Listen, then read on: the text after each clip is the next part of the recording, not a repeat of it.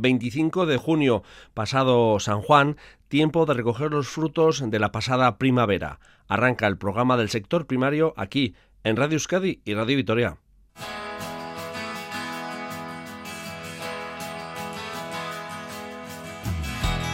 Las máquinas cosechadoras entran esta semana en las fincas de cereal. La campaña viene con dos semanas de adelanto respecto a la pasada y los golpes de calor de mayo y junio han acelerado de manera atípica la maduración del grano, por lo que se prevé una caída de producción del 45%. Osalán, en colaboración con ACI, ha organizado varias jornadas de sensibilización para fomentar el uso seguro del tractor. Los grandes aliados son el sistema de protección antivuelco, más conocido como ROPS, y el cinturón de seguridad. Además, estamos con un joven agricultor que en su finca de cultivo del municipio vizcaíno de Galdames ha probado una variedad de tomate negro. Seguimos aún bajo la influencia de la luna en cuarto menguante y este próximo día 29 pasa a fase nueva. El ciclo lunar es ascendente hasta las primeras horas del día de San Pedro. Esto es Lurvisía. Saludos desde la realización técnica de audio de Unañe Uriarte y Bargaray y de Unai Ugatez Zumárraga desde el micrófono. Onguetorria Guerrera lurbisia.eitb.eus.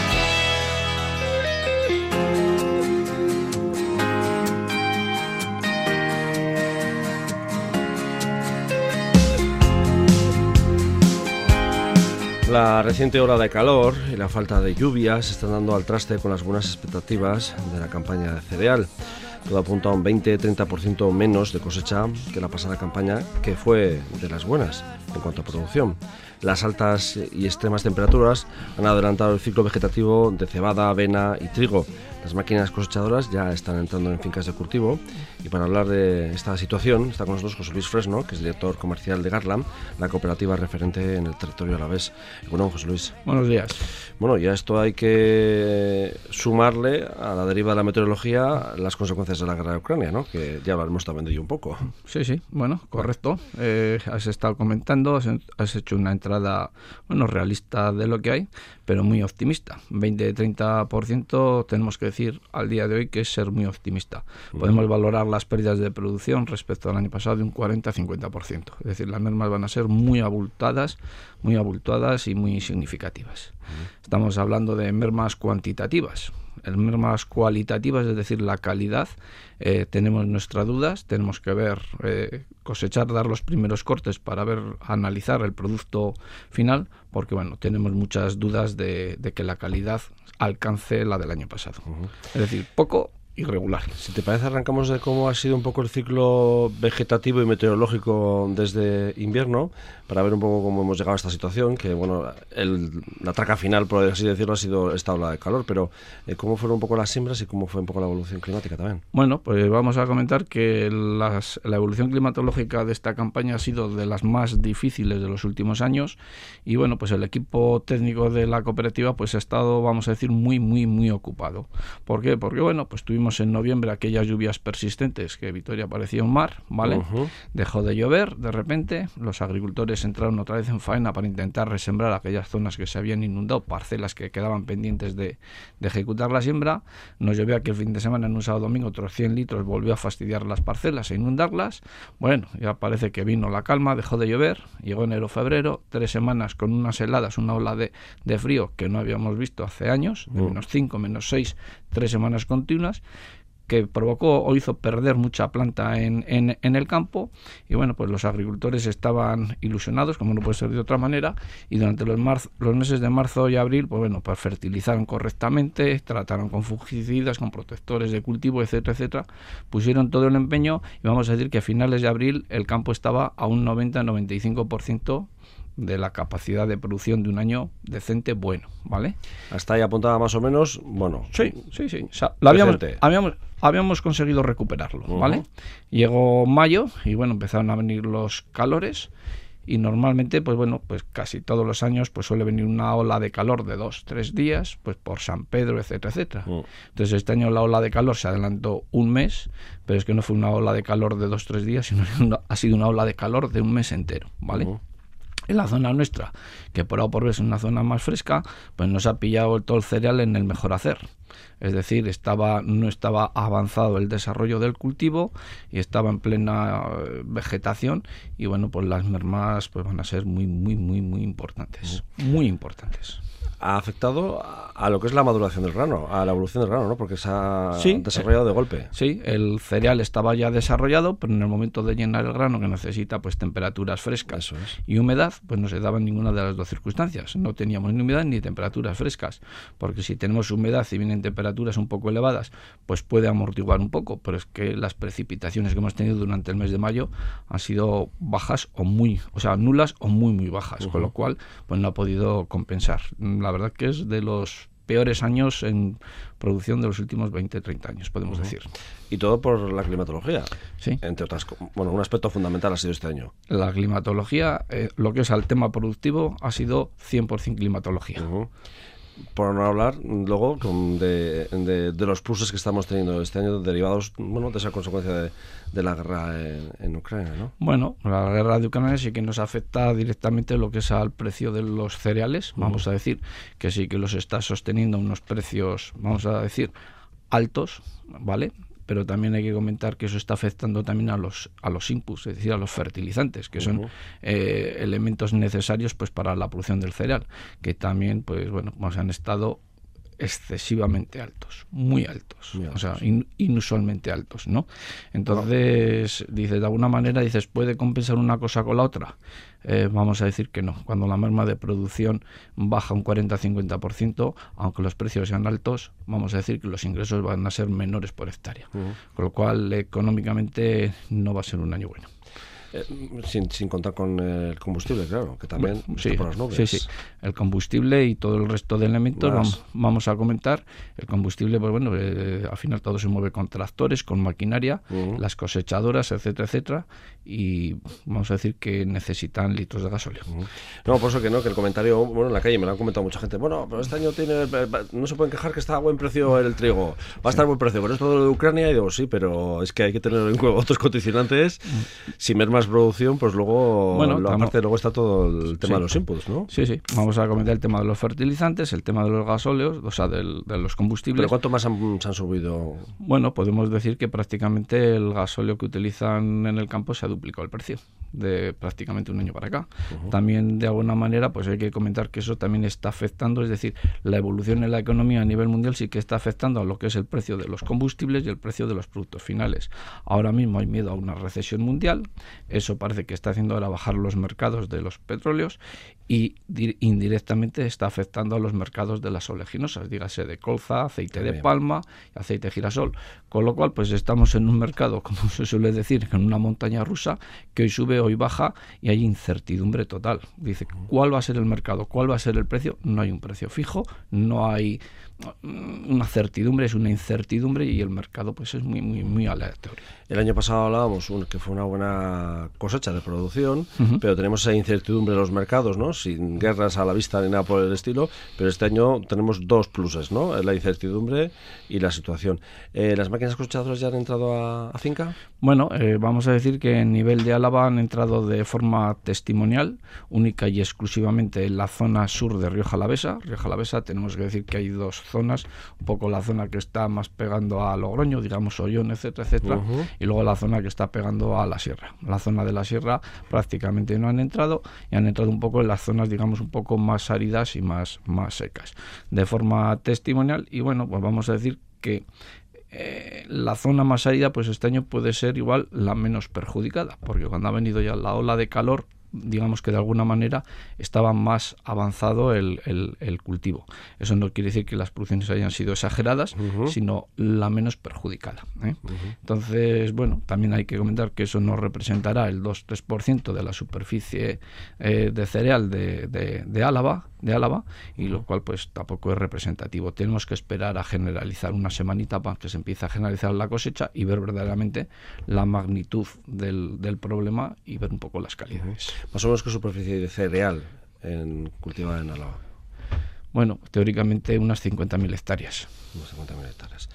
Eh, la campaña, no sé qué sensaciones habéis recibido, aparte del sur de la península, también de, los vecinos navarros, que también ya están cosechando, aparte del susto que han tenido recientemente de sus incendios, que se limita a una zona, pero bueno, es importante también. Sí, bueno, Navarra vamos a decir que tiene, digamos, unas zonas geográficas eh, más, con más amplitud, que, más amplitud, que Álava. Es decir, está la zona de la cuenca, eh, vamos a decir lo que es Pamplona y alrededores, que se parece un poco más hasta a la zona nuestra, es un poquito más temprano. Luego la zona media, que es donde se han producido los incendios que estaban ya pues iniciando la recolección, y un poco la zona de la ribera, lo que es eh, del Ebro que hay, bueno, pues estaban igual que en la zona media ya en plena en plena cosecha o en inicio de cosecha. Han suspendido, creo que ahora iban a retomar ya debido al cambio ya de climatológico, ya al enfriamiento un poco de la atmósfera, iban a reiniciar lo que es la, la, recolección y bueno, pues estaban con la incertidumbre y sobre todo con el susto que han tenido. Eh, otra mm, situación importante es, mm, visto cómo está eh, de seco el, hmm. el terreno, eh, los sustos que suele haber también de, pequeños incendios, ¿no? Que es, esto es otra cosa ajena, pero que también es importante, ¿no? Las máquinas cosechadoras cuando entran, pues bueno, eh, siempre hay de esos pequeños sustos, esos pequeños chispazos.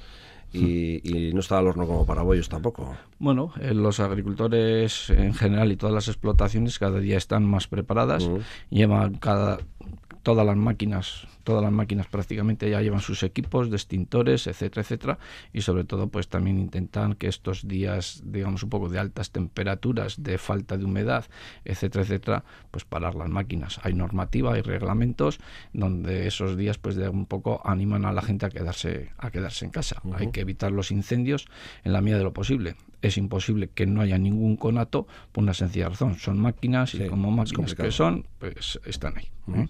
Eh, siempre solemos pedir cifras, pero más ¿Cuánto tiempo se ha adelantado, cuántas semanas se ha adelantado respecto, por ejemplo, al año pasado? Bueno, la campaña. La campaña, vamos a decir que mínimo, mínimo dos semanas. Dos semanas que podemos decir casi tres. Esta semana estaríamos en plena cosecha. Si no llega a ser, pues bueno, pues porque ha cambiado la climatología, tenemos nubes y han caído cuatro gotas de agua. Evidentemente en estas condiciones no se puede cosechar, pero si, hubiésemos tenido unas temperaturas similares a la semana pasada, estarían todas las máquinas funcionando al 100% que luego tenemos que ver un poco también cómo va la evolución ¿no? de la campaña de la recolecta y aparte de bueno de esa merma que es importante. Eh, José Luis, eh, el mercado también decías una incertidumbre eh, todo también dependerá de cómo vaya lo de Ucrania, ¿no? Sí, bueno, todo va en base... A la hora de, venta de esta campaña, del, del, del, 60-50% que se va a recoger. Sí, bueno, la campaña va a ser muy compleja por varias razones. Por un lado tenemos lo que es la, la situación de Rusia-Ucrania. Evidentemente, si Rusia y Ucrania salen a, a vender, porque queramos o no, el cereal, el maíz, etcétera, etcétera, está allí, mm. pero los puertos pues no están inutilizados, los hilos de almacenaje, parte de ellos también están inutilizados y nadie, a ver quién es el valiente que vaya con un barco a cargar. Ya. claro, y que va a cobrar si alguien se arriesga a ir a cargar allá, evidentemente. Eso quieras o no, pues sí que afecta directamente a lo que son los precios de los cereales. Si mañana hay un arreglo rápido, rápido que tenemos, lo tenemos en duda, evidentemente el mercado caerá en picado. ¿Vale? Por otra parte, pues hay que comentar que esta ola de calor no solamente ha afectado a España, que este año sí que habrá en España, a nivel de todo el Estado, una merma de producción de un 25-30%, con lo cual no estamos en una campaña buena, no solo a nivel nuestro, sino, sino a nivel general, y también hay que comentar que esta ola de calor también ha afectado a parte de Francia. Francia, que es un actor muy importante, porque toda la zona sur de Francia, queramos o no, trae mucho cereal para el norte de, España. Digamos, toda la cornisa desde Cataluña hasta, hasta aquí, hasta Euskadi. ¿eh? Entonces, si en Francia también tienen merma de cosecha, eh, los mercados de alguna manera van a estar tensos, o deben de estar tensos. Perfecto, bueno, pues este año está la situación complicada en el ámbito cereal, en el sector primario en general también, por no meternos también en otros en otras eh, variedades. Eh, pues José Luis Fresno, director comercial de Carla Escari Casco. Y otros años se suele decir buena campaña, pero espera, crucemos los dedos para que eh, vaya mejorando un poco según avance la campaña. Este año nos conformamos con que sea regular. Muchas gracias. Del huerto a tu casa, en Radio Euskadi y Radio Vitoria, Lur Visía.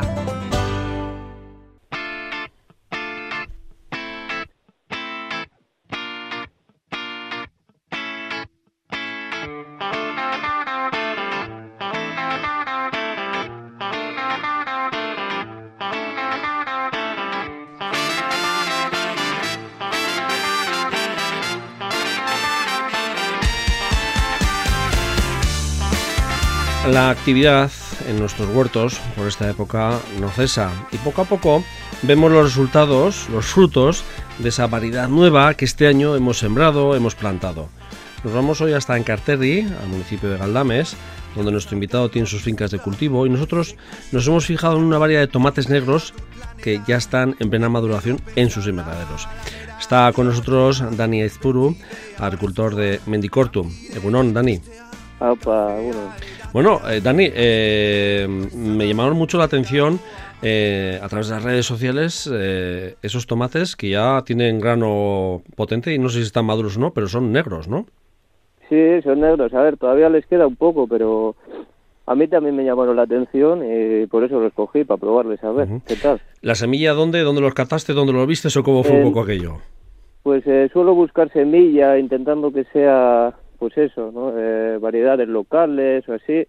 Y hay una cooperativa catalana de refardes y, bueno, lo vi ahí, me llamó la atención y digo, pues voy a probarlo. me gustó mucho el color, luego dicen que el sabor está bueno también. A ver qué sale. ¿Y, y cómo se, su ciclo ha sido normal? Digo, respecto, luego hablaremos un poco también de otras variedades de tomates que tienes, ¿eh? eh ha ido normal? ¿Ha sido normal? Eh, o... Muy bien, a ver, a mí me recuerda mucho al cherry, en cómo crece y así, se ve una variedad bastante vigorosa, echa mucha flor, mucho tomate, muy bien, la verdad que muy bien, a ver ahora el fruto qué tal. Eh, pero eh, lo que es el fruto es más grande que el cherry, ¿no? Digo, para que la, nos estén oyendo. tomate, tomate... Ahora, mismo lo que tengo andará en torno a los 300, 400 de media, eh, gramos. Y eh, color, eh, porque hay algunos tomates que muchas veces los confundimos y decimos que son negros, pero tienen un poco más azulado. Este es negro, negro, por lo, el aspecto exterior por lo menos, ¿no? Negro, negro, no. O sea, ahora parece que están cogiendo como un tono así, como morado, tipo, a mí me recuerda a la mora, el color de la mora. vale. Pues así. Bueno, bueno, lo más cercano al negro que puede ser, ¿no?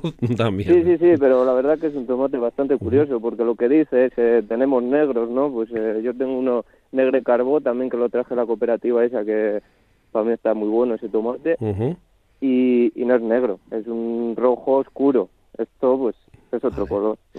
¿Y tú qué tiras, de semilla o de planta? Semilla, semilla. O sea, la planta la hago yo aquí. Tengo un invernadero para eso, tengo una cama caliente, que está en este caso es eléctrica, la hice yo. Y, y, bueno, y así, porque al final hay que reducir costes. Importante. Aquí ganamos poco y... importante, muy importante. Hay que intentar...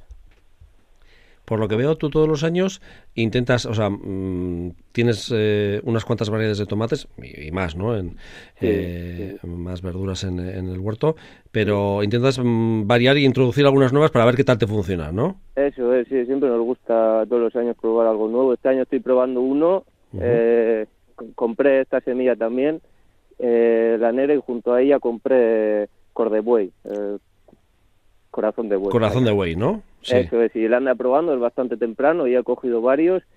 Y bueno, a ver, está rico, mm, pero no sé, no me acaba de convencer. Entonces vamos a darle, ya este año va a estar produciendo aquí. Y semilla guardaré, pero bueno, no sé si se nos quedará para el año que viene aquí. Bien, vale. Es prueba-error muchas veces esta vez, ¿no?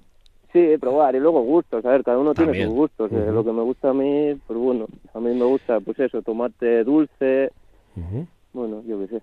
¿Cuántas variedades tienes de tomates puestas en tus invernaderos? Ahora mismo, espérate que mire un poco, creo que andan en torno a las siete o así. sí, siete. Eh, un poco de todo, por lo que dices, ¿no? Sí, sí, menos cherry que no... Cherry no, no te va a ti. No, no, no me gusta trabajarle. Eh, que el tomate siempre es la planta un poco más. Siempre decimos la, la que más gusta al consumidor, pero también es la más eh, complicada a veces, ¿eh? Bueno, a ver, a mí eh, tengo suerte que, el invernadero tiene, tiene la orientación buena con el viento. me viene un viento del mar que hace como cañón y la verdad que me, me ventila bastante bien. Aquí el único problema es la tuta. Eso te iba a decir. Con la tuta es colocando guerreando. Entonces, pues eso, andamos con... Después de hacer bastantes cosas y de probar bastantes cosas, porque cuando llegó, yo la primera vez que la conocí, ese año me quedé sin campaña de tomate. Oh. Y, y eso es, y yo qué sé, pues intentando aprender y al final lo mejor lucha biológica. Me sirvió coris, luego una vispilla, eh, ¿cómo se llamaba la vispilla? Mm, ¿Qué no te acuerdas? Sí, trichograma creo que se llama, una vispilla que la suelto ya más tarde y bueno, y con eso, y Bacillus turigensis, y así andamos peleando. O sea que tú todo por el ámbito ecológico y en este caso apoyado por, por bichos, podríamos decir entre comillas, que no son bichos, ¿no? son auxiliares que ayudan. El problema de la tuta es que no tiene depredadores aquí como tal, no es como el pulgón. Yo tengo pulgón y siempre si tengo en las vainas o las habas suele ser cuando viene la tanda gorda de, pulgón, pues dejo las habas y, bueno, ya llegan mariquitas, llegan sífridos, llegan, pues bueno, van llegando depredadores y pero solo no hay que comprar, este hay que comprar en la fauna. La fauna auxiliar que es buena, pero también hay que controlarla y, saber, ¿no? Que, cuál es la óptima y la buena, ¿no? Para cada... A ver, al final ellos solo se acaba regulando. Si tú le dejas... Yo me acuerdo el primer año que, cogí, porque estuve en bastantes sitios antes, de, alquiler y así, y ya cuando compré este terreno, pues claro, era un prado, ¿no? Y le labré entero y tuve un mogollón de pulgón, o sea, de, problema con el gusano de, de alambre. Ajá claro, llegas a un prado, cambias todo. Claro. Y bueno, y luego pues se va equilibrando. Y, cuando ponía igual una tanda de, de 500 lechugas y me comía, no te exagero, 400, pues ahora puedo hablar que tengo igual 20, 30 que me fallan. Ya. O sea que más o menos has conseguido que se regule, que el ecosistema de, de tus parcelas de cultivo se autorregule también, ¿no? Eso es, eso es. Eso está bien. O sea, a base de, de luchar y de trabajo, ¿no, Dani? Sí, yo creo que más desde entender cómo funciona y eso, o sea, no, no puedes pretender, imagínate, tengo pulgón, pues mato todo el pulgón. Entonces, claro, si no tengo depredadores porque no tienen comida, pues al final tengo un problema, porque voy a estar siempre obligado a estar tratando. Yo prefiero no tratar, yo prefiero que, que ellos solo se regulen. Que esa pequeña biodiversidad de la huerta se regule, ¿no? Mm, menos dinero, menos trabajo. Ya, claro, claro. Eh, Mendicorto, ¿desde cuándo estás eh, en Galdames como tal?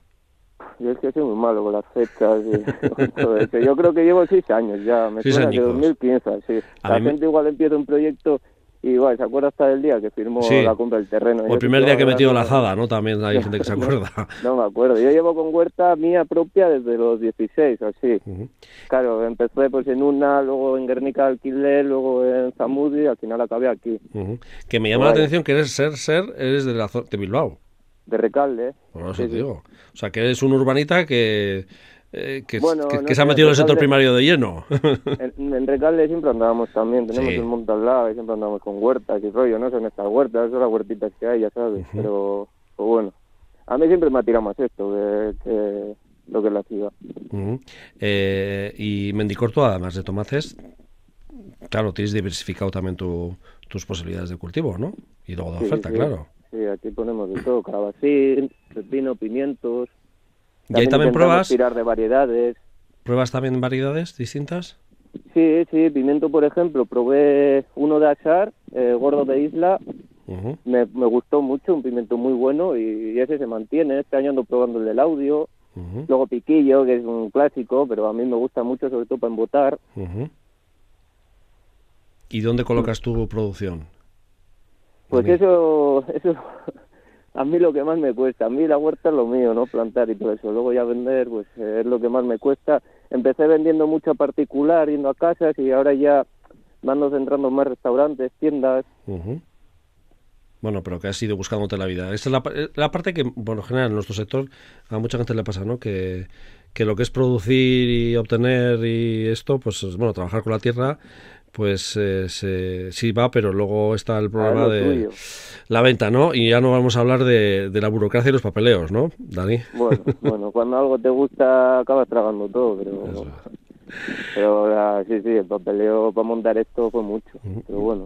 Yo me había fijado en tus tomates negros. ¿Qué otras variedades tienes? ¿Alguna variedad, algún apunte de alguna variedad que tengas este año nueva, distinta? ¿O alguna que has visto, mira, esta está funcionando muy bien? O mira, esto lo probé el año pasado y el año pasado bien, pero este año mm, no va tirando bien.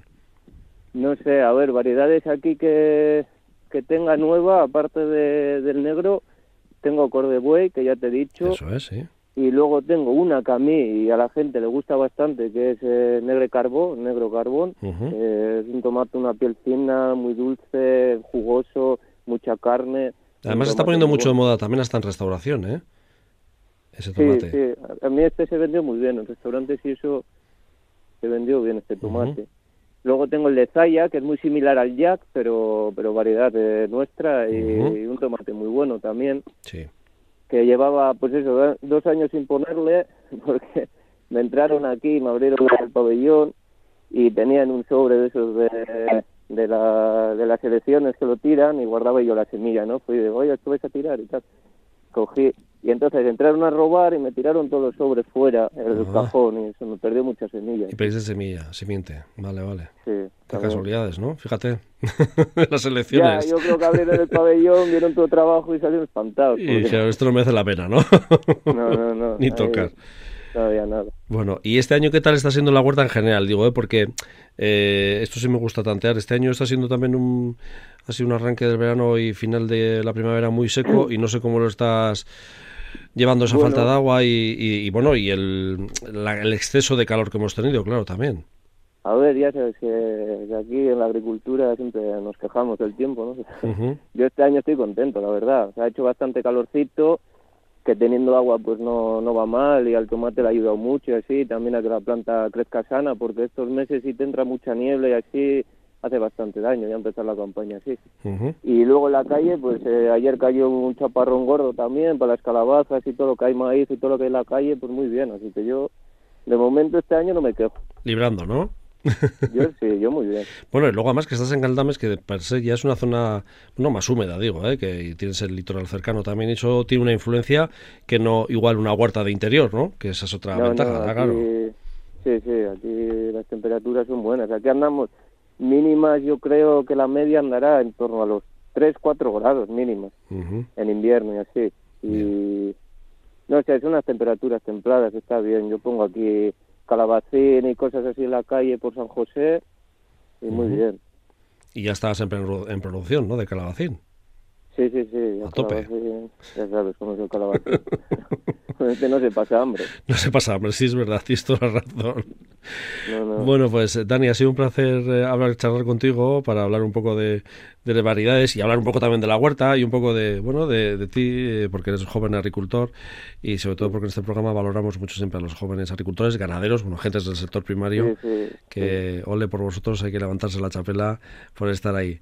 Eh, pues Dani... Hay que tirar, hay que tirar, porque es que dicen que no hay jóvenes en la agricultura, en la ganadería, pero es que la situación tampoco ayuda para que nos metamos. Pero bueno, hay que intentar, eh, todo el que quiera que se anime, porque si no esto lo perdemos.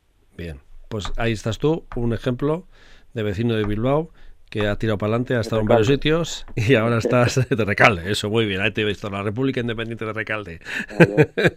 y, y, que, bueno, en Galdames tienes ahí esas fincas de cultivo de Mendicortu, que te pueden seguir también a través de, del perfil de Instagram, ¿no? Ahí tienes tu perfil y también te vas a ahí tampoco me esmero mucho, la verdad, porque eso no me cuesta bastante, pero intento poner cositas y así, quien tenga dudas o incluso quien tenga variedades, que sea de la zona o de por aquí hasta de frutales, que también tengo frutales. También, mira.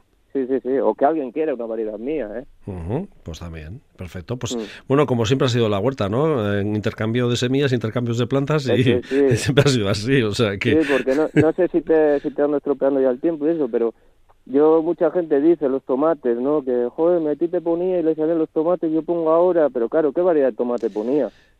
Aquellos que se guardaban. ¿no? el tomate de, un vivero que a saber cómo se ha hecho, de dónde viene. Claro, ese es el problema muchas veces.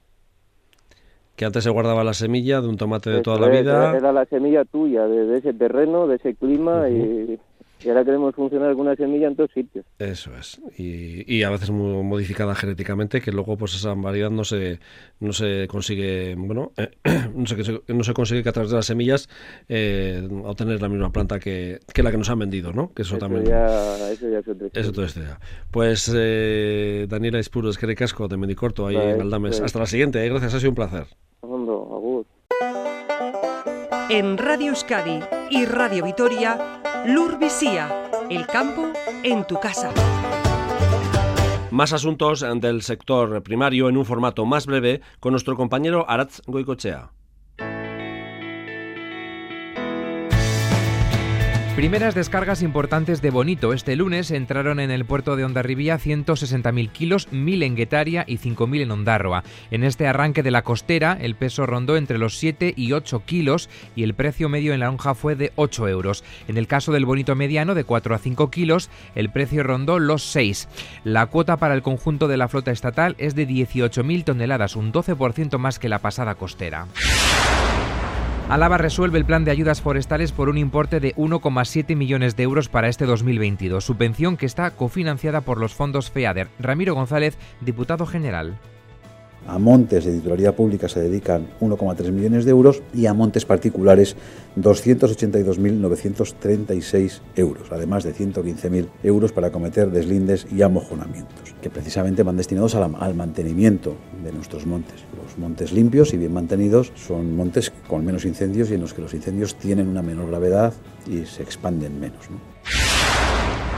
David Palacios ha sido reelegido por unanimidad presidente del Consejo Regulador de la Denominación de Origen Navarra. Palacios emprende su tercera legislatura, es viticultor y además está al frente de la Conferencia Española de Consejos Reguladores Vitivinícolas.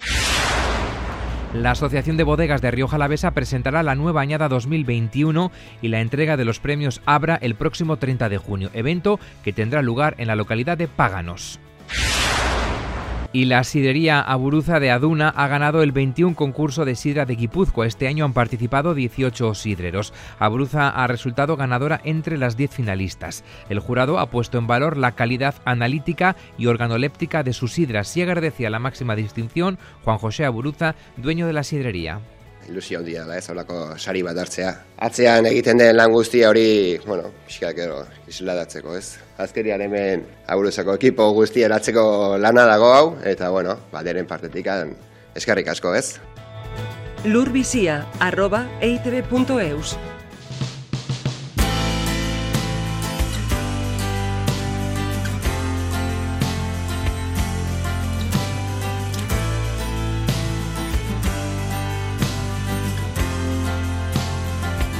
El vuelco del tractor es una de las principales accidentes laborales en la actividad agraria y ganadera.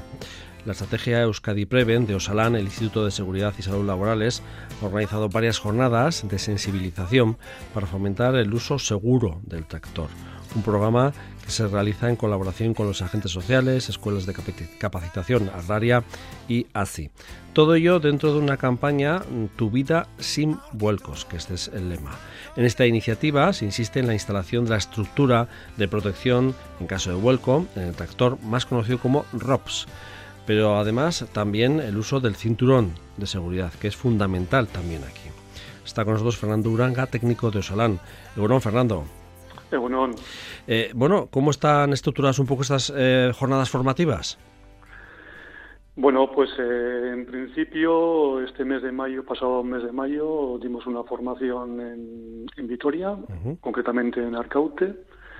Eh, y bueno, y el mes de junio, eh, la semana pasada, dimos otra formación en La Guardia. Y a expensas un poquitín a que demos otras dos formaciones en, en Guipúzcoa y otras dos en Vizcaya a partir del mes de septiembre. Vale. O sea que en próximas eh, fechas va a haber eh, más eh, jornadas en los otros dos territorios históricos. ¿Cuáles son las sensaciones que habéis recibido de, la gente? Bueno, en un principio, en la, en, la jornada que hicimos en, en, en Álava, en Arcaute, pues bueno, hubo una asistencia bastante considerable, pero en la de La Guardia, por razones de producción, pues no hubo tanta asistencia, eh, por lo que bueno vamos a intentar que las que nos queden en Guipúzcoa y Vizcaya pues eh, por fecha sean más acordes con por motivos de trabajo y, puede haber una asistencia un poquito más que no coincida con labores del campo, ¿no? O ganaderas, Más o menos, efectivamente. Que eso es importante, sobre todo para que haya más o menos asistencia en estos casos también. Eh, la estructuración, un poco, te comentaba también al principio, ¿cómo está un poco con las jornadas? ¿Qué es, ¿Cuáles son los puntos básicos sobre los que incidís? Sí, bueno, más que nada, pues hacemos un poquitín, es un poquitín una campaña de sensibilización, ¿no? Entonces, dentro de la sensibilización intentamos eh, explicar eh, eh, lo que supone la accidentalidad en el, dentro del sector primario, lo que supone el, vuelco de tractores. Eh, anualmente se repite cada año además que se fallecen aproximadamente 60 personas por vuelco de tractor y se repiten esas, esas cifras cada año, parece, mentira. Lo que supone unos 5 fallecidos al mes y un fallecido cada cinco, cada, cada seis días aproximadamente. Y luego, bueno, pues hacemos un poquito hincapié, pues una, que, que, la maquinaria que hay a nivel estatal está es muy obsoleta, está envejecida, eh, aproximadamente se calcula que unos 300.000 tractores eh, vienen sin ROPS, vienen sin protección antihuelco y muchos de ellos vienen sin cinturón de seguridad. Y eso pues, nos parece bastante, a estas alturas nos parece bastante grave. Por otro lado, hay, que tener en cuenta que la edad media de los fallecidos es de 62 años, personas de, de avanzada, una avanzada, entre comillas, de edad bastante avanzada, ¿no? Eh, y luego también hacemos hincapié también en que cinco de los fallecidos que ha habido, por ejemplo, el año pasado eran menores de, 16 años. Ah, o sea que tenemos esos dos extremos, ¿no? La franja más o menos a punto de jubilarse o jubilados y los menores de edad que en principio, bueno, pues no debían de estar en esas labores, claro. Sí, sí, sí. Y luego también, pues bueno, de los 147 eh, vuelcos analizados el pasado año, el 91% eh, no disponían de ROPS o el arco de, protección tenían abatido. Bueno, y, en función a eso, pues la formación que, que, se, que estamos dando pues se divide en dos partes. Una parte sería pues una explicación práctica de, del uso seguro del tractor, ¿eh? la correcta utilización del ROPS ¿eh? y, y, el cinturón de seguridad. O sea, primero sería eh, cómo hay que utilizar correctamente, correctamente el tractor en función al estado del terreno, eh, al tipo de apero o remolque que lleve encima, eh, a la inclinación del terreno, etc, etc. Ahí la estabilidad es fundamental, la estabilidad de la, de la máquina, ¿no? Del, tanto del tractor como, por ejemplo, del, del remolque, ¿no? Que del, conjunto, el conjunto, tractor más, más, remolque. Y luego las inclinaciones, cómo hay que conducir en inclinaciones elevadas, si hay que ir marcha atrás, si hay que ir marcha adelante, las curvas, eh, si tienes un cargador frontal, pues ese tipo de cosas. Esa sería la primera parte de la formación que va unida a una, a una demostración práctica de una aplicación que sacó el instituto en 2019 creo que fue, que es un que se llama Segutractor. Es una aplicación que se puede descargar gratuitamente tanto en móviles como en, como en por el ordenador o por una tablet. Segur Tractor dices, ¿no? Sí, Segur Tractor se llama la, aplicación esa. Entonces la aplicación es un poquitín eh, un videojuego, uh como el videojuego en el que te, explica, pues bueno, eh, seleccionas tú qué tipo de tractor, qué tipo de apero, qué tipo de terreno y haces una especie como de, de entrenamiento con, la, con, la, con el programa, con la aplicación esa. Esa aplicación, pues lo que te hace es un poquitín eh, abrir los ojos o darte cuenta de cuáles son las circunstancias que hacen que concurren en, los vuelcos de tractores y evitar ese tipo de, circunstancias y de actitudes incorrectas. Eh, Eso sería, por un lado, la primera parte de la formación y la segunda parte de la formación, que bueno, la formación de nuestra presentación es explicamos un poquitín los datos estadísticos de accidentalidad a nivel estatal, que es lo que te comentaba antes, por parte de Osalan. Eh, el año 2021 hicimos una pequeña campaña de, ver exactamente cómo, es, cómo era el estado de 65 tractores de explotaciones agroganaderas del País Vasco, Euskadi. Y bueno, explicar un poquitín qué es qué, qué resultados vimos, ¿no? en cuanto qué fallos detectasteis o qué ¿no? Eh, cosas a mejorar, ¿no? Eso es. En cuanto a las inspecciones que se hacen, los mantenimientos, si lleva cinturón, si está adecuado al Real Decreto de Maquinaria, eh, las protecciones de los elementos móviles, eh, los resguardos que tuvieran, eh, pues ese tipo de cosas.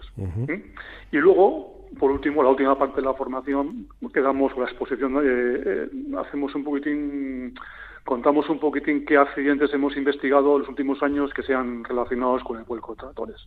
Eh, para hacer un poquitín de, sensibilización en, la materia. Eh, lo que sí me llama la atención es que es importante esa estructura de protección en caso de vuelco del tractor, que es lo que denomináis el ROPS, ¿no? Que es importante, que mucha gente lo identificará, bueno, pues con la cabina del tractor, ¿no? Pero es un poquito más, va más allá que la cabina del tractor. Sí, sí, efectivamente. Hay, eh, hay cuatro tipos de, de ROPS. ROPS al final son, son las iniciales en inglés de, de, un, de eh, estructura eh, protección para vuelco, de, para vuelco se llama ¿no? en inglés, ROPS, Rollover Protective Structure. y, hay cuatro tipos de, estructura para tractores de, ROPS. Una sería, la que efectivamente le comenta, sería una cabina la cabina típica de los tractores con su cristal, que muchos de ellos actualmente vienen con aire acondicionado, uh con música, y con todo súper bien. Luego tienes otro tipo de, de, de robos que son eh, de bastidores de cuatro postes, que están abiertos, pero tienen cuatro postes que protegen en caso de vuelco que te mantenga caído de lado. ¿Me explico? Y luego habría eh, un bastidor de dos postes la parte trasera y un bastidor de dos postes en la parte delantera.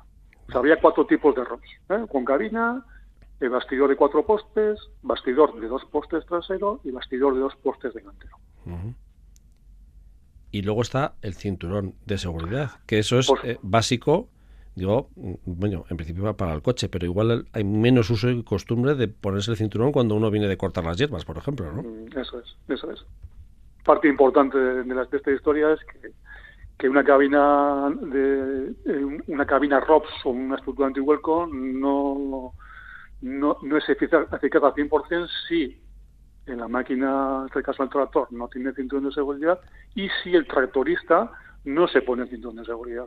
Es básico. Los dos, los, los dos equipos, tanto la estructura como el cinturón de seguridad, eh, Utilizando las dos, se evitaría el 99% de las muertes por vuelco. Pues es unas, unas, cifras importantísimas y, joder, al final es que tenemos que hacer hincapié en ello. y que, es importante que cuando, cuando se sienten en un tractor, que, que pueden ser cinturones de seguridad, tal y como se utilizan en otros vehículos de, normales de carretera, coches, camiones, furgonetas importantísimo. Interiorizarlo como en su momento hubo que interiorizarlo también en, eh, en, el turismo ¿no? y en camiones. Eh, mm, comentabas un poquito esa campaña de que habéis visto 65 tractores. ¿Qué es lo que hay que mejorar en nuestros tractores? Que algo ya has comentado también un poco por encima. Sí, eh, efectivamente, lo que hay que hacer es, si nuestros tractores no tienen cabina antihueco, pues habría que adecuar, adecuarlos. Hombre, lo ideal sería comprar nuevo, pero claro, teniendo en cuenta que la, el, importe de, una, de un tractor nuevo es tan elevado, pues bueno, pues, eh, entendemos muchas veces que, que, es, que no es factible poder hacer una, una compra de, una máquina nueva. Pero sí hay posibilidades de que, de, que esas, de que esas máquinas se puedan adecuar eh, eh, montando cabina, estructuras ROPS. Y luego, por supuesto, pues que si no tiene cinturón de seguridad, pues instalamos cinturón de seguridad.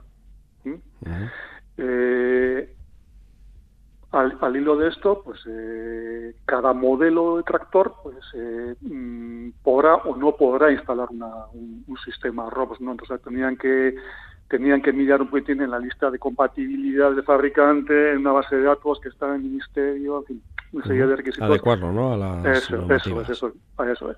Y con el tema del cinturón de seguridad, lo mismo. Si la, si la máquina tiene si la máquina tiene un cinturón de seguridad, pues perfecto, ¿no? que sea homologado, que, que, se, que, que sujete bien, y en caso que no tengas, pues habrá que sustituir o el cinturón de seguridad, y si no, si no es posible, o sea, me, me refiero ponerlo, instalarlo, o si no, un asiento entero con cinturón de seguridad. que es como se hace actualmente. ¿Qué tipo de accidentes sois los que habéis analizado? Digo, por, para poner ejemplos, ¿eh? que en los que habéis actuado y los que habéis visto, bueno, pues que ha habido una desgracia, evidentemente, pero más que nada por saber un poco las posibilidades y... Sí, bueno, pues en 2021 pues eh, se investigaron varios accidentes, tanto el 20 como el 21.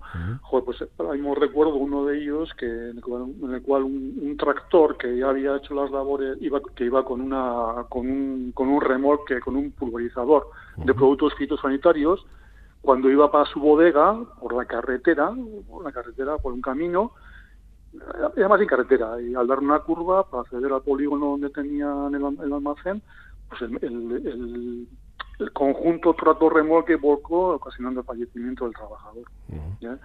Esa es una de ellas. Y luego también pues tenemos casos, por ejemplo, de, accidentes laborales en maquinaria forestal también, ¿eh? en la que el trabajador tenía una máquina forestal eh, con sistema ROPS eh, adecuado, pero el trabajador dentro de la máquina estaba sin cinturón de seguridad, con lo cual en un momento dado pues un vuelco la máquina y el trabajador pues falleció en el interior, golpeado por la propia, eh, propia estructura de la, de la, de la cabina. Ya, curioso. Esos, son casos concretos ocurridos hace, hace poco. Eh, antes te referías también a esos datos genéricos no y generales de que había bueno, una media de edad de 62 para hacia adelante y luego de casos también de gente muy joven. Muchas veces ahí eh, es porque se utilizan los tractores de toda la vida que incluso ya no pasan ni las ITV, se tienen en casa, se mantienen, los sigues usando y, digo, si ese tipo de casos también se suelen dar. Sí, eso es, eso es. Son normalmente máquinas antiguas, eh, normalmente son los propios propietarios de, los terrenos los que utilizan esos tractores, son, entre comillas, autónomos, ellos mismos, maquinaria pues envejecida que, que, no dispone de ningún sistema de protección ni ni cinturón de seguridad y son los propios propietarios de, las explotaciones los que, los que, los que tienen el accidente. Sí, sí. Bueno, pues Fernando Uranga, gracias por acercarnos también este tema que es muy importante para las gentes de nuestro sector eh, y también, bueno, pues porque en próximas fechas habrá esas eh, charlas, eh, jornadas de sensibilización, también en Vizcaya y en Guipúzcoa, en torno a esa estrategia Euskadi Preven, que es importante también de Osalán, del Instituto de Seguridad y, Salud Laboral. Muchas gracias, Fernando. Encantado. Tierra, mar y aire. Lur en Radio Euskadi y Radio Vitoria.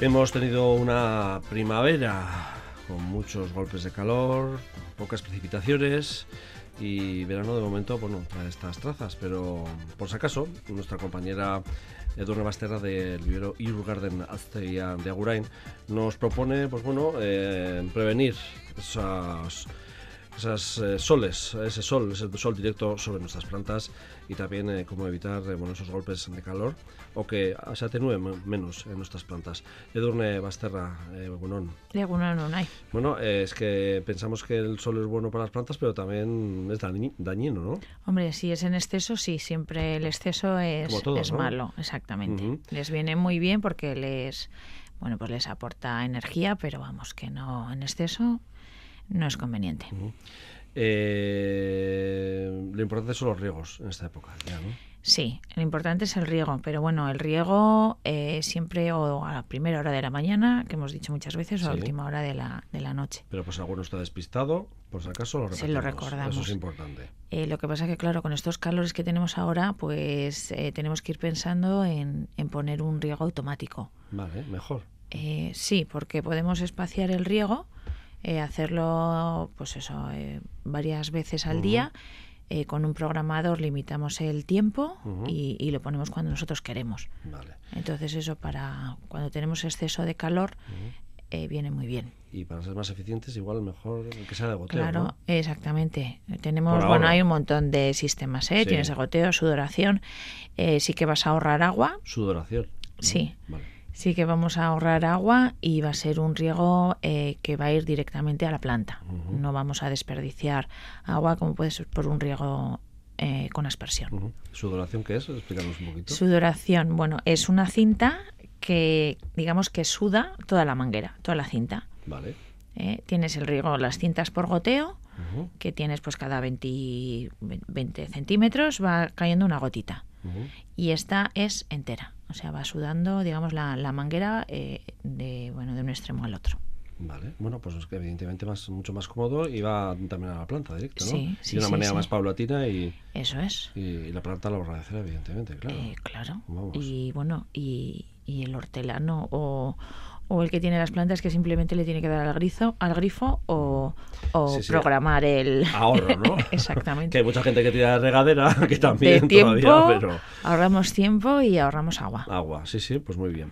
Eh, los recipientes también es importante a la hora de, ¿no? El tema del agua, regular el agua, también es. Sí, sobre todo con los con el calor. Eh, estamos acostumbrados siempre a la maceta de plástico porque bueno, pues es más económica, tienes más más colores, bueno es. Yo lo tengo un poco personal paquete, ¿eh?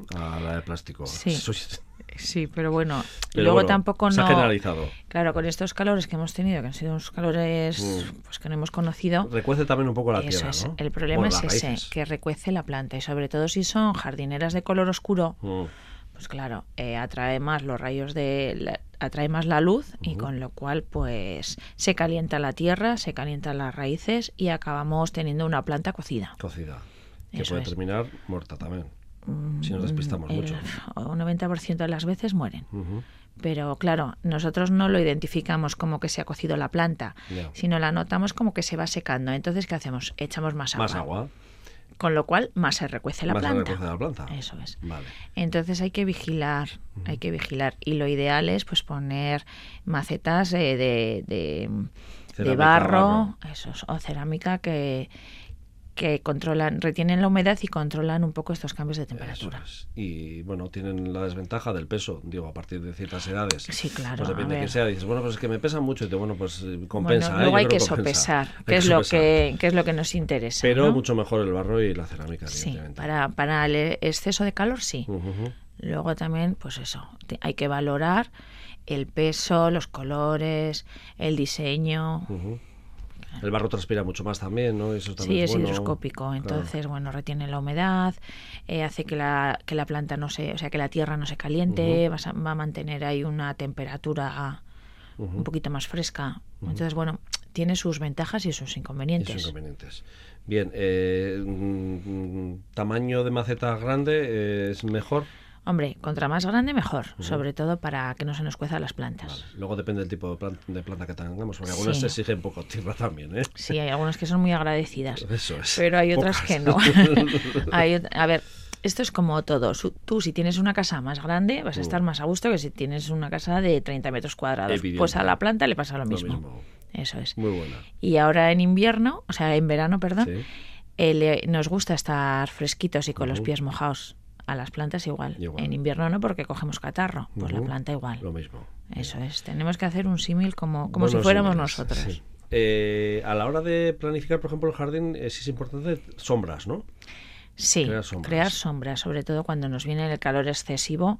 A ver, hay muchas plantas que aguantan el sol, pero hay muchas que son de sol y sombra. Entonces, claro, si las pones al sol chicharrina, pues se mueren. Entonces es conveniente crear, crear zonas de sombra en nuestro jardín o bueno, en nuestras terrazas o intentar pues con toldos, con brezos, crear, crear unas zonas pues acogedoras para las plantas. Luego también siempre estaba el tema de la orientación, ¿no? Sí, claro. Que eso también se, puede combinar también con mm, eso. Yo, por ejemplo, la gente que viene al vivero es muy importante a la hora de aconsejar cuando se llevan una planta qué zona o qué orientación hay que poner esa planta. Eh, tú aconsejas, luego, cada, uno hace lo que quiera, pero... Sí, porque yo tengo el jardín orientado al sur, pero igual esa planta no necesita sol de pleno. Eso es. A la primera de la mañana sí, pero luego a la tarde Eso es, claro, y no todos valoramos de la misma manera, porque yo igual les digo que hasta las 12... A la hora del mediodía, pero claro, igual ellos tienen hasta las 3, entonces la planta no va a aguantar mm igual, ¿no? Porque Ahí podemos eh, combinar con la creación de estas sombras también. Eso es, eso es. Si no tenemos zonas, pues eso que pues no, tenemos todo liviano, que no tienes ni una sombra, es ir jugando bien con toldos, con brezos. Bueno, en la imaginación está el poder también muchas veces. De hecho, sí. Eh, en invierno utilizamos también mucho lo de la colchar la tierra también, ¿no? Pero en verano también viene bien. Sí, sobre todo pues en las huertas y así vamos a conseguir, aparte de retener la humedad, que no nos salgan malas hierbas y, en esta época que hace mucho calor, eh, pues eh, podemos usar lo que tengamos, ¿eh? pues eh, o bien corteza o paja o, el, césped que hemos cortado. Que hemos cortado porque hay que cortar cada más reciente, ¿no? sí, ahora cada 15 días, incluso menos, tienes que ir cortando el césped. Todo, todo eso eh, bueno, lo podemos usar para hacer compost, pero Sí, una también parte de la composta y la otra parte podemos viene muy bien, esto, ¿no? eh, sí, lo podemos echar en las macetas Ujú, o, o en el suelo directamente donde tengamos eh, la huerta, ujú. eh, donde hayamos colocado alguna planta de arbustiva, el que tenga un seto. Ya te digo, nos va a ayudar de materia orgánica, aporte de materia orgánica y, y nos va a retener la humedad. Ujú. A las macetas también, ¿no? Macetas Sí, también, se les puede ¿no? echar, sí. Importante. Eh, no sé si el- estos golpes del sol en las terrazas, que a veces tenemos unos terrazos y unos, eh, no sé si esos calores recuecen también el tiesto. Pues hombre, no es conveniente el, te- o sea, el, el tenerlas en el suelo, porque al final si tenemos hormigón o cemento, al final lo que va a hacer es que la planta se, se coja, digamos, el calor que está en el suelo. Entonces, bueno, pues una de las opciones es eh, intentar levantar esas plantas, bien con cajas de madera, que ahora están, bueno, pues muy de moda, Sí. palets, eh, pues algún... eh, algún Que si alguno consigue que hace feo, se puede recorar y pintar y quedan Eso es, hacemos dos en mucho uno. mejor. Hacemos un poco de bricolaje. Sí, no, hay muchas cosas. O tienes herrajes para colocar en las También. paredes. También lo que pasa es que en la pared va a pasar lo mismo que en el suelo. Sí, si está muy pegado a la pared, la Eso es. eh, se nos pueden recocer por, por exceso de por exceso calor. de calor, ¿no? Eso que no tenemos en cuenta que tiene ese, ese efecto refractario, ¿no? De que da Eso es. Tanto calor. el suelo como las, como las paredes. las paredes. Estamos hablando con calores excesivos. Bien, ¿eh? sí, Estos sí. calores que hemos tenido 40 grados, que esto no es, No es normal, normal. pero bueno, que pueden volver y por si acaso Pues tener... sí, eh, pueden volver tranquilamente. Eh, sí es verdad que, por ejemplo, también se puede utilizar en los huertos lo que es el sombreado. ¿Cómo, cómo podemos hacer un sombreado en, en el huerto? Que esto me ha llamado la atención. Pues a ver, eh, nos vale para dos cositas. Para tener sombra y para evitar las granizadas que, que últimamente las tormentas las tenemos muy, muy Que es que luego después de un golpe de sol vienen tormentas Sí. localizadas que a veces vienen acompañadas de tromba o de piedra. Eh, sí, no, pues últimamente de piedra. De piedra, por eso. Sí. Eh, a ver, esto ya es a gusto del consumidor. Hay unas mallas que son unas mallas de sombreo o unas mallas mosquiteras que, que nos van a quitar, digamos, el, la parte de los rayos sol- del sol, Sí. el exceso. Las mosquiteras poniéndolas tensas también nos evitan el, el granizo, el que nos puedan dañar los tomates, los pimientos. Mm. Eh, claro, a ver, estamos hablando de extensiones pequeñitas. Pequeñitas, sí. Claro. Eso es para el agricultor que es muy fino y que está es. pendiente de su huerta. ¿no? Luego hay para extensiones más grandes que ya tienes que poner pues un tipo invernadero. Pero claro, eh, estamos, pues eso, para gente que es eh, hortícola profesional, yo creo que ya lo tienen contemplado. Es otra co- eso, eso es otra liga ya. Eso es. Pero nosotros, bueno, es hacer una estructura pues con palos, con lo que tengamos, palos, hierros, lo que tengamos a mano, y ponerle una malla. Una malla arriba de sombreo o lo que digo, una mosquitera, que son un poquito rígidas para evitar estos golpes de calor y también ya evitamos, en caso de que nos caiga granizo o cualquier tormenta con gota gorda, que, que nos haga daño en las plantas. Vale, curioso. Sí, he visto algunas, ¿eh? En, en- Sí, esto es muy común. casa, ¿eh? Es muy común en la parte del levante, los, Sí. los naranjos y así. Ujú. aunque esos lo utilizan pues para evitar plagas pero sobre todo también para el granizo es, es común Que poco a poco estamos eh, aplicando mm, sistemas que aplicaban por el sur de la península. Sí visto, claro visto, ¿no? Como viene el panorama. sí en la zona de la ribera también También, también, se usa es sí sobre todo sí. que es muy hortícola es verdad. ahí ahí Ujú. ponen mucho tela de sombreo Aparte de las mallas que te vemos ahora en los cerezos. que eso es para otra. Eso por es para otro otra motivo. cosa, sí, es por otro para- es motivo, por decir, otro- ¿no? pero bueno más o menos es muy similar Muy similar para Sí. evitar los tordos y los pájaros amigos de las es. cerezas, ¿no? sí sí, Que eso es otra- que vas a coger y ya no tienes ninguna es. Aunque a mí me han dicho que el misterio ahí está en poner mm, cerezo de variedad tardía, porque si ya está el cereal en marcha, el tordo mm, ya tiene comida. No va a la Ya, pero es que el cerezo, como, o sea, aquí la variedad tardía es la picota, Mm, pero vamos, que todavía no hemos empezado a cosechar. por eso. Entonces, aquí no es buena, no es buena No opción. es buena opción. No. Eso depende de zonas. Bueno, cada uno que lo aplique en su zona. Eh, a la hora de regar, mejor, decíamos, a primera hora de la mañana o a última. Pero igual es mejor a última, a la noche, digo, porque aprovecha mejor la planta. La... Sí, sí, es, es mejor a la noche, pero bueno, luego depende de los horarios Sí, de cada y de las sí. ganas que tengamos de, de de uno. Pero Eso bueno, es. pero se recomienda más a la noche mucho A la mejor. noche, sí, más efectivo. mantiene más la humedad. Perfecto. Bueno, pues eh, Durna Basterra del vivero Iurgarden Aztegia de Agurain, es que casco y hasta la próxima temporada. Osondo, vale, agurunai. Y hasta aquí el último programa de la temporada de Lurvisía. Que el tiempo nos acompañe y que la cosecha sea fructífera. Ondo izan, laster arte eta osasuna.